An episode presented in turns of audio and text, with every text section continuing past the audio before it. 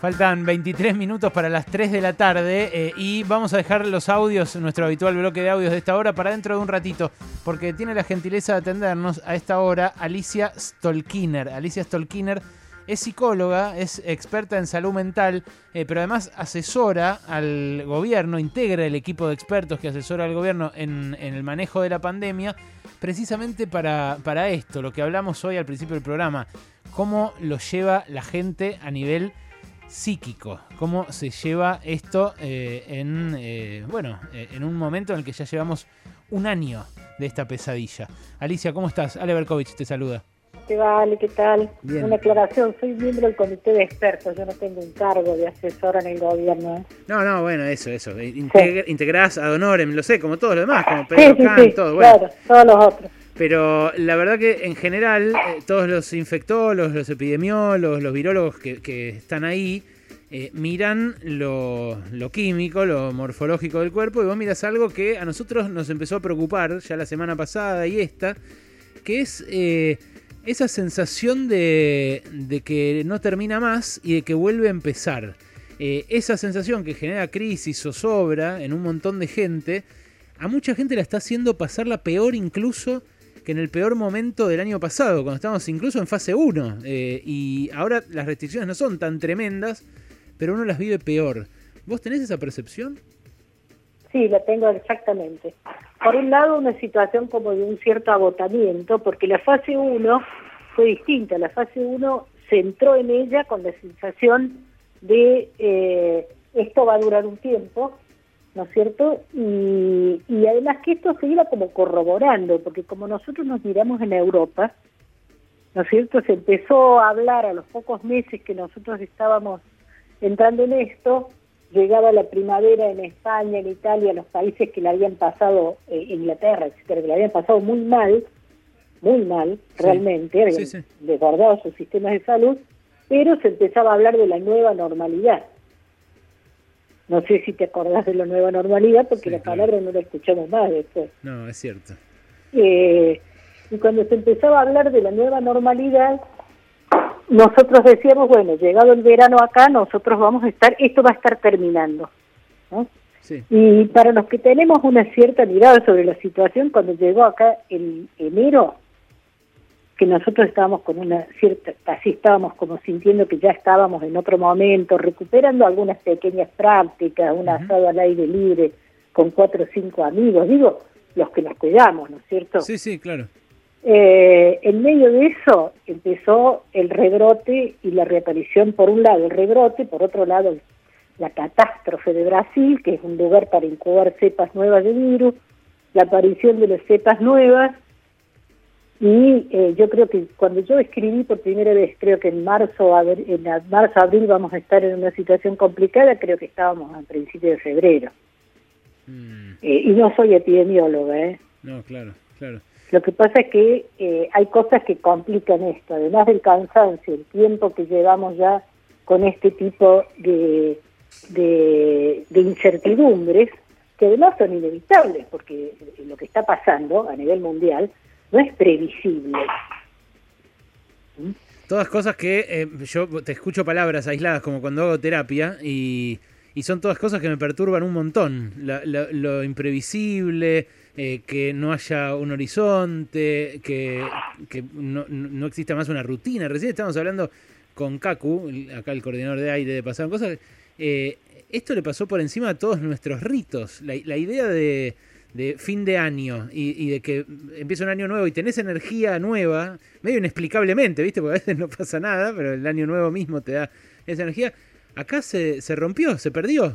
Eh, y eso, eso vos notás en pacientes o en gente que tratás, que es... eh, Totalmente, lo noto en mi vida y lo noto, pero en estas últimas semanas yo he notado una desazón, eh, una desazón muy notable, que además tiene que ver, yo creo, con que cuando se producen determinados conflictos que no se resuelven, mm, voy a poner un caso, el, el problema de las escuelas. sí, Ha introducido el problema de la escolaridad al interior del hogar. ¿Mm? Eh, ¿En qué sentido? Si Sí, no sí. hay una, un- un- una decisión eh, unánime que tenga que ver con eh, una fundamentación específica que puede ser inclusive discutible, pero tiene que ser una sola, una sola, y que obviamente pone en prioridad el cuidado de la vida. Yo recién escuchaba en un canal de televisión decían que se agotó el oxígeno en Mendoza. Sí. Eso es un horror. Sí, claro. Y en otro canal de televisión una madre diciendo que los chicos tienen que estar en la escuela, digamos, con la presencialidad y que van a salir a manifestarse por eso. Eso le vuela la cabeza a cualquier persona. Pero el problema es que yo vi aparecer el conflicto al interior de los hogares. O sea, la madre quería que los chicos fueran a la escuela, el padre no quería. Una nena que tiene un padre con una comorbilidad severa y a la cual no dejan ir, pero no le quieren explicar los padres de que es porque temen que ella traiga el contagio que le puede costar la vida al padre, porque le parece un horror decirle eso a la hija, entonces dice que a ella no la mandan, porque en realidad piensan distinto que los padres que sí las mandan. Entonces la nena le dice a la madre, vos pensás feo, pensás malo, vos sos mala, no querés que yo vaya al colegio. Y termina estallando como un conflicto de crianza, mm.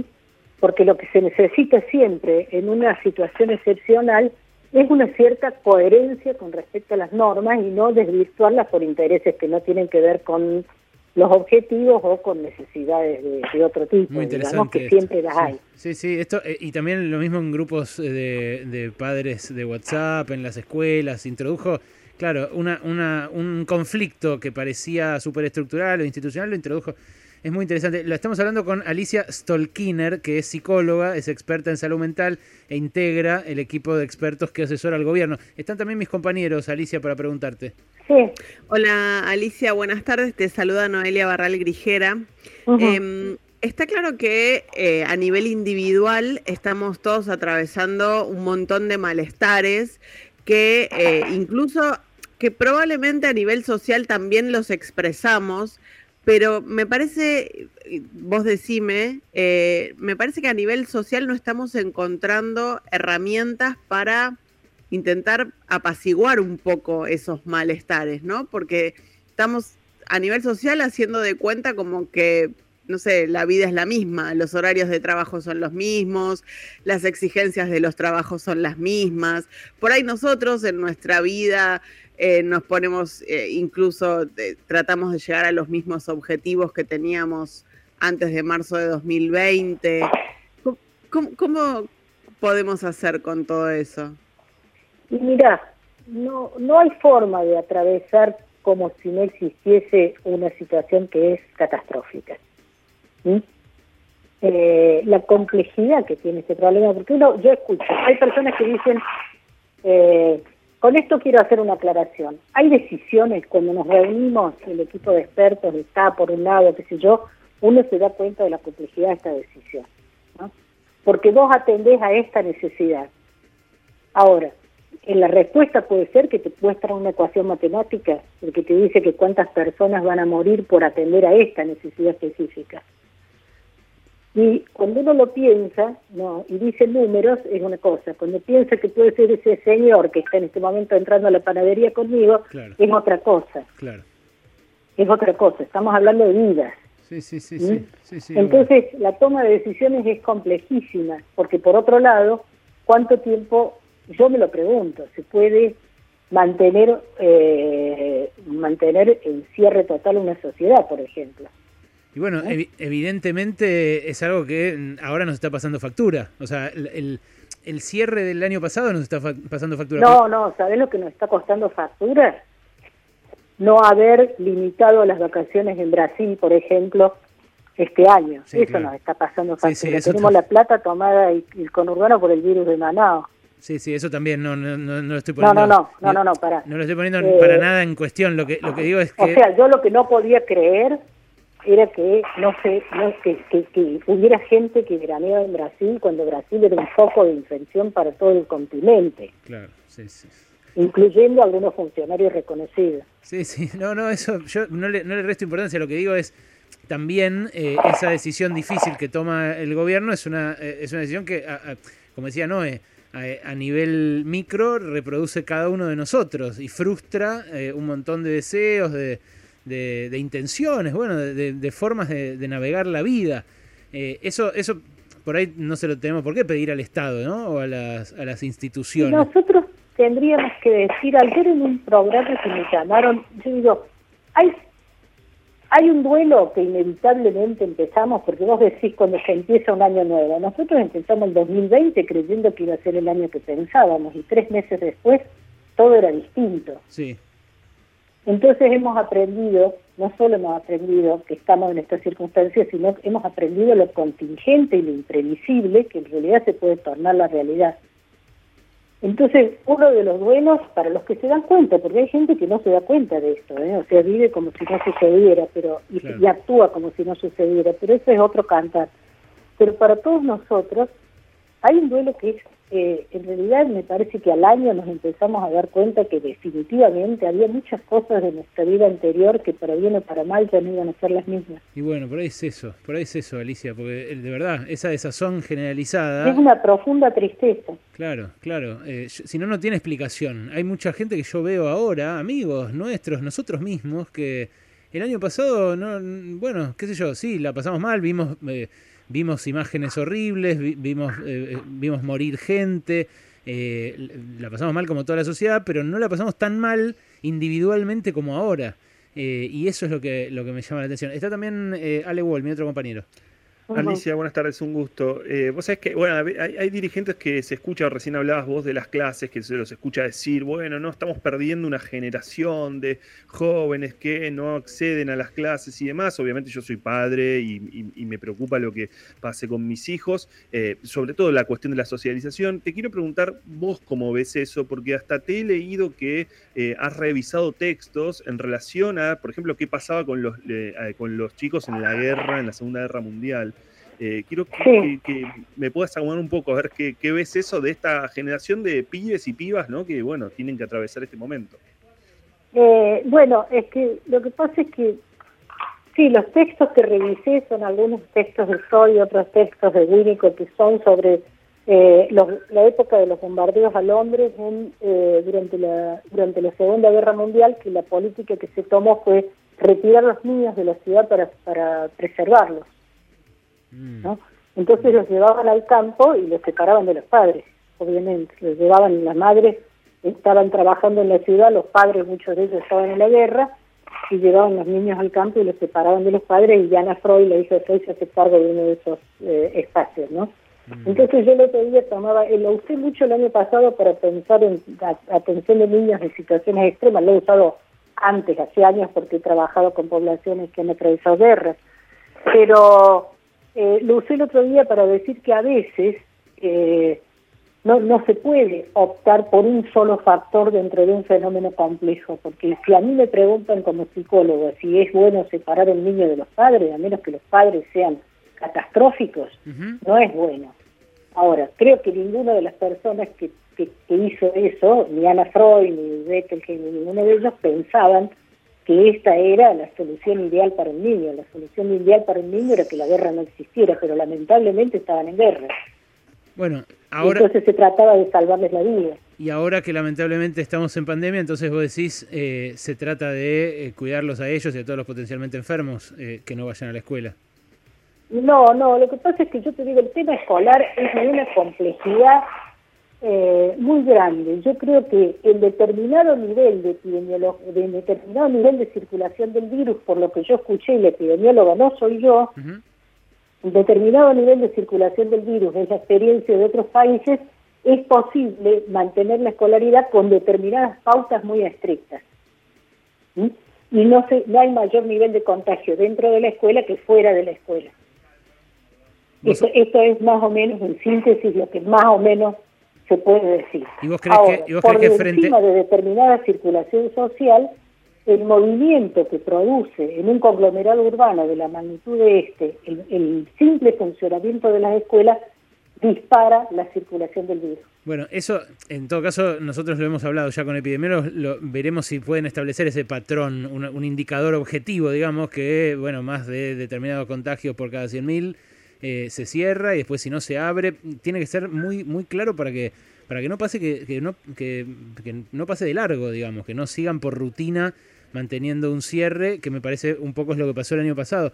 Pero vos, eh, última, Alicia, eh, cuando viste toda esa discusión en estas últimas dos semanas, eh, le, ¿les creíste a los padres que decían eh, mis hijos lloran? Eh, ¿Crees que fue una... Totalmente les creo. Bien, ¿y crees que es, es, es algo que, que, se pueda administrar en la familia? Que, que, que, se pueda manejar, digo, independientemente de que se pongan de acuerdo las autoridades? Yo creo que sí se puede manejar mejor si no está semejante circo dando vuelta alrededor del tema y mm. complicando la vida interna familiar, digamos. Mm. Y si los padres lo pueden explicar cómo, no, porque ahora no hay, no hay funcionamiento, etcétera, puede ser. Para las familias es una complicación y para los chicos, obviamente, la escuela y para los adolescentes, obviamente la escuela es una necesidad. De eso yo creo que no lo discute nadie, no lo discute nadie. Mm. Eh, también es cierto que nosotros alrededor, en los conglomerados urbanos, alrededor de la escuela suceden otras cosas, fiestas de cumpleaños, reuniones de padres, etcétera, que, que eso es un extra que viene, un paquete que viene con la escolaridad que no pasa en Japón, por poner un ejemplo. Claro. Pero, pero para los niños es una necesidad y la ausencia de escolaridad va a tener un costo. Mm. Va a tener un costo en el desarrollo. Bueno, ese... Cuando digo un costo, no quiero decir la palabra secuela. Ahí viene el tema, ¿eh? ¿Por qué? Porque uno no sabe cuál va a ser los resultados negativos y positivos de una experiencia que va a marcar a esta generación. Mm. Mm. Uno no, no lo puede, no puede, cada, cada, no es lo mismo hablar de edades que hablar de generaciones. Cada generación atraviesa determinadas circunstancias. Vos me preguntabas de la guerra en Europa, yo tengo un académico amigo alemán que el recuerdo más temprano de él es una mujer en llamas saliendo de una casa incendiada. Claro. ¿no es cierto? Y si vos me preguntás qué fue de ese hombre que tuvo su infancia en una ciudad que fue destruida por las bombas, eh, y solo con la madre, y, fue un académico muy importante. Claro, salió adelante. Sí, sí. ¿No, no, es que salió adelante, porque a veces yo digo, esa generación de los niños, que de los bombardeos a Londres, fue una generación muy innovadora, fue una generación que revolucionó la música con los Beatles, con los Rolling Stones, eh, modificó muchas pautas culturales, dio respuesta a un montón de cosas. No, y lo digo que haya sido porque en sí porque estuvieron los bombardeos, no digo que no haya habido gente que quedó dañada por ello. Mm. Lo que digo es cuando uno lo piensa generacionalmente, piensa en las ayudas y los soportes que cada niño necesita y cómo se va a desarrollar, qué es lo que va a suceder además con la escuela en esto, eh, tenemos muchas preguntas para plantearnos, o sea, la dificultad eh, la dificultad eh, eh, estriba cuando uno trata de pensarlo en términos de eh, qué enfermedad va a producir, porque la psicopatología no necesariamente tradicional da respuesta a estos problemas. Los chicos obviamente estarían mejor sin estar todo el tiempo bajo la mirada de los padres, que no les viene bien, los padres estarían mejor con los chicos en la escuela y todos estaríamos mejor si no existiera esta pandemia, eso me queda clarísimo. Totalmente, totalmente. Pero esto último, esto último que decís del, de la la resiliencia de esa generación posguerra, por lo menos nos da una, una esperanza a los que los vemos eh, ahí eh, correr entre las hojas del otoño con su barbijito y nos ponemos a llorar eh, por dentro diciendo qué mierda de mundo les estamos dejando. Es, ese es el tema, eso es lo que yo he dicho. Lo que pasa es que tenemos que pedirle disculpas porque hemos llegado a esto por una progresión que, que que no es casual, esto no es un fenómeno de la naturaleza, digamos, esto es un fenómeno que nos tendría que obligar a revisar cada uno de los postulados en los cuales nos hemos aceptado para muchas cosas. Desde acá empujamos, mira, todas las tardes, Alicia, todas las tardes para cambiar el mundo un poquito, por ahora no nos sale. Te mando un beso y, gracias, ¿eh? Un abrazo, ¿eh? Alicia, Alicia Stockliner, eh, Solkiner, perdón, muy grosa, ¿eh? Psicoanalista, psicóloga, experta en salud mental, acá en Pasaron Cosas.